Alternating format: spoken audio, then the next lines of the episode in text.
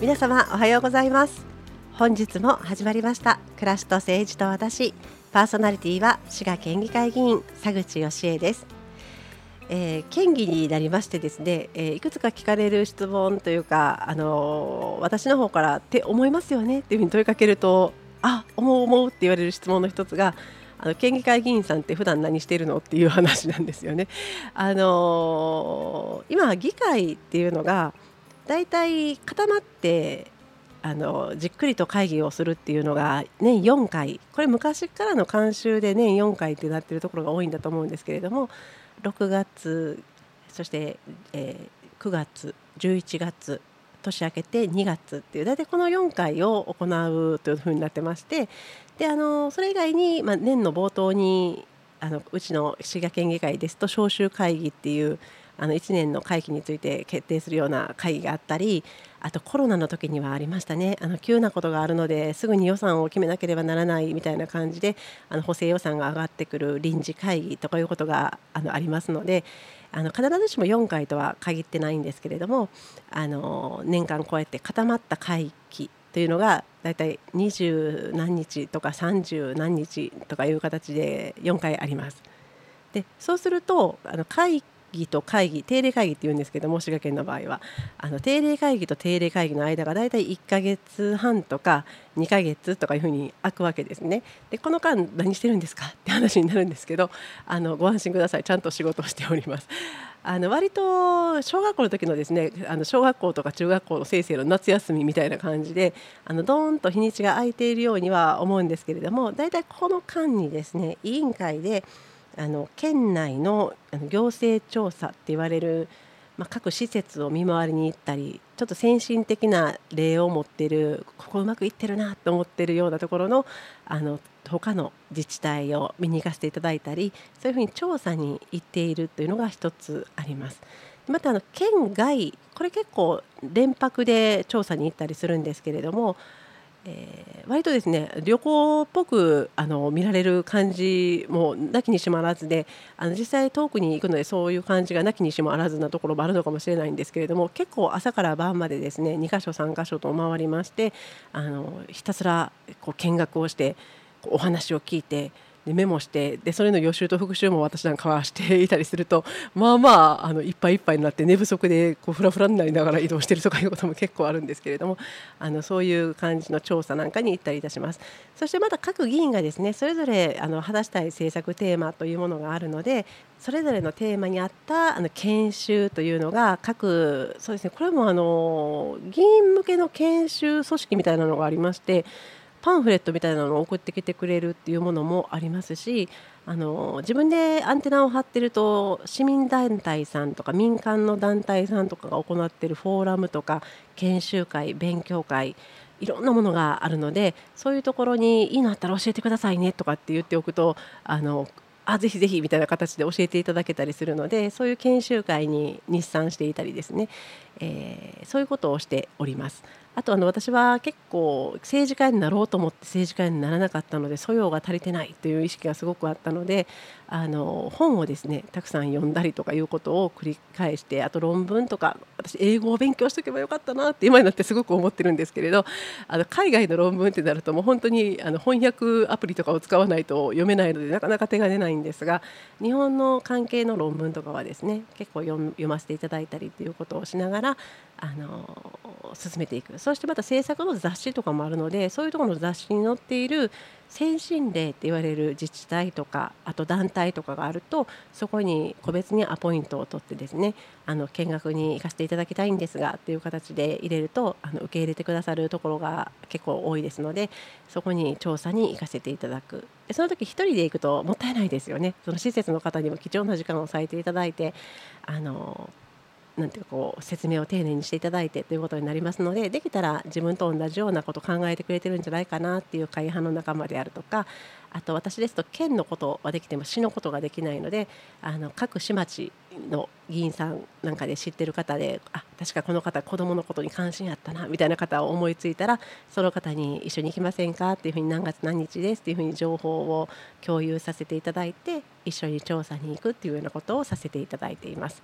であの各自個別でやるのはあれなんですけど委員会で行くその県内調査県外調査っていうのはあの県の方が企画をしてくれます。でその委員会ってじゃあ何ですかっていう話になるんですけれどあの私も県に入ってこれあのそうですね。滋賀県議会県議会の仕組みとかで検索していただくと出てくると思いますがあの県議会の組織としてはあのどーんとまあ一番県議会があってそこにはもちろん議長がいらっしゃってでそこに事務局さんがいてくださってっていう形で運営されてるんですけれどもあのいつか話したかと思います。あのボーンと県がやりたいことを議案として上がってきます。あのこういう予算でこういう事業をやりたいんです。こういう規則を作りたいんです今度条例を改正したいんですみたいな形で私たちに提案をいただいてでそれを私たち全員でワイワイとやってしまうとものすごく膨大な時間がかかるので委員会というものに付託って言いましてお任せしますとそこで議会あの効率的にそして専門的にちゃんと議論できるように委員会に付託お預けしますっていうことがされます。滋賀県議会で言いますとと常任委員会というのが5つありましてこの5つにその全ての議案があの預けられてそれぞれ担当する委員会でみんなが議論したり質問したりということをしてからそして最後に議会で議決を行うという形になります。でこの常任委員会というのがあの、まあ、常にあるという意味で、まあ、常任なんでしょうけれどもちゃんとあの県議会のですねこれもあのまた滋賀県議会霊気集あの霊を挙げるの霊に規則の木に集まるで霊気集ですねとかを見ていただくと滋賀県議会委員会条例なるものがありましてですねそこにちゃんと掲げられているんですね。であの常任委員会っていうのが今5つあってあの総務企画皇室常任委員会、まあ、これはの総務部とか総合企画部とか知事皇室とかいうの名前が取られてるんですけどあとあの土木交通警察企業常任委員会とかですねあのこれは企業というのは企業庁っていう形になりますね。あのちょっと皆さんがパッとイメージする企業ではないかもしれないですね。であと環境農水常任委員会とかですねあと厚生産業常任委員会厚生産業って言われると硬いんですけど医療とか福祉とかそういう厚生関係とあとあの商工観光労働関係なんかが入っている委員会ですね。で、えー、そしてもう一つ最後が教育文化スポーツ常任委員会。これなんか名前的にはすごく分かりやすい委員会ですよね。この5つの委員会が定められております。でこれらがあの全部の議案を審査するんですけれどもその中でもですね毎年やっぱりすごく大事になってくるものがありますその大事になってくるテーマがあると特別にこう組織されるという委員会がまた別途ありましてこれが特別委員会という名前になっています。で特別委員会はですね今今年で言うとこの今年で言うとっていうところが後からポイントなんですけれどあの琵琶湖 GX 推進対策特別委員会と地方創生子ども政策推進対策特別委員会と長いですね。漢字ばっかりなんですよ。行財政防災危機管理対策特別委員会とかですね。次もほぼ漢字ですね。カタカナが4つだけ入ってるけどあの公共交通国スポ小スポ大会対策特別委員会とかいうふうに形でこう特別委員会が4つ定められてるんですね。これはね毎年内容とか、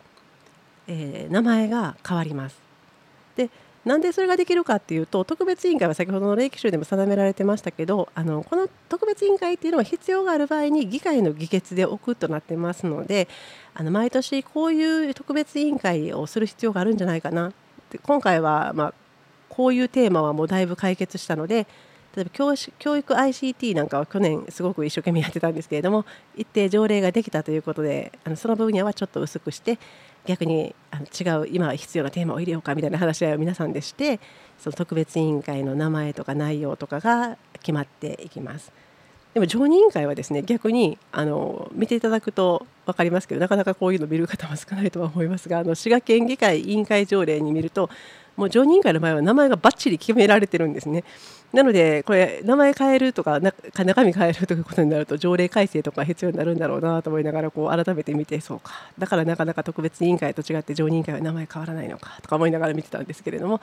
あのこの委員会で私ども活動しております。でその委員会に従って、えっと、県内行政調査とか県外行政行政調査に行かせていただくのであの例えば滋賀県議会県内行政調査とかで検索していただくと割と調査にどこ行きましたとかあのこういうことを見てきましたとかいうことが報告書で書かれてくださってたりするのであの一度また見ていただいたらあこんなところに行ってるんだなということを見ていただけると思います。ちなみに私佐口はですねあの地方創生ってついてる委員会特別委員会が長かったのとあと厚生産業常任委員会に今あの県議になりまして5年目ですけどなぜか4年も行ってもおりましてですね あのそこの厚生産業常任委員会のあの行政調査の写真なんかにはちょっと青い色を探していただいたら私が写っているのではないかなと思います。でこうした委員会の審議をあの行う中であの専門的にというふうに言っていただいてるんですけれどもあの各委員会に付託されたあの請願という皆さんからこういうことしてもらえないですかねっていうふうに県議会に希望が出されるものを請願これは、憲法で保障された請願権に基づくものなんですけれども請願というものが出てきたりあと各会派でこういうことを県民の皆様のために施策としてやっていきたいということをあの意見書として挙げてみたりということの内容もあの各委員会の分野に従って検討されます。でこの請願というのがですね結構市民の皆様から言ってきていただいて本当に頑張りたいんだっていう形で言っていただくと私どもも一生懸命それを推させていただく。でまた市民の皆さんがそうやって思ってくださってるんだっていうことをあの背景に私ども設けるのでとてもあの市民の皆様と私ども議員が一緒にさせていただけるものの一つなんではないかなと思っていましてあの私もですね若い方と一緒に CO2 ネットゼロ、まあ、脱炭素の関連のものであったりとかあのオーガニックの農作物のお話であったりとかそういったものに今まで取り組ませていただきました。あのなかなか請願出してみようっていうふうにはならないと思うんですけれどもなんかちょっと腑に落ちないことがあるんだけどって言ったらそれが県議会のことでなくても構いません。あの市議会のことだったらちゃんと市の市議さんにお伝えしたいと思いますしおつなぎもしたいと思っていますがあのちょっとですねこう腑に落ちないぞと思うことがあったらあの一人の市民だしねとかって私も昔思ってたんですけどそうじゃなくってあの動いていただくもしくはちょっと連絡していただくということで変えていくことができる一歩になるかもしれません。そういう時にあの、まあ、気楽さだけは一番だと思っておりますのでぜひですね佐口義を思い出していただけたらあの嬉しいです。さてあっという間に終わりの時間となってしまいました。本日も聞いていただきましてありがとうございます。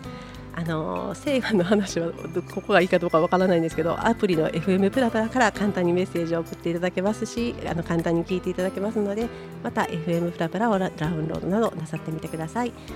それでは暮らしと政治と私パーソナリティは私滋賀県議会議員佐口義恵がお送りいたしました。また来週お目にかかりましょう。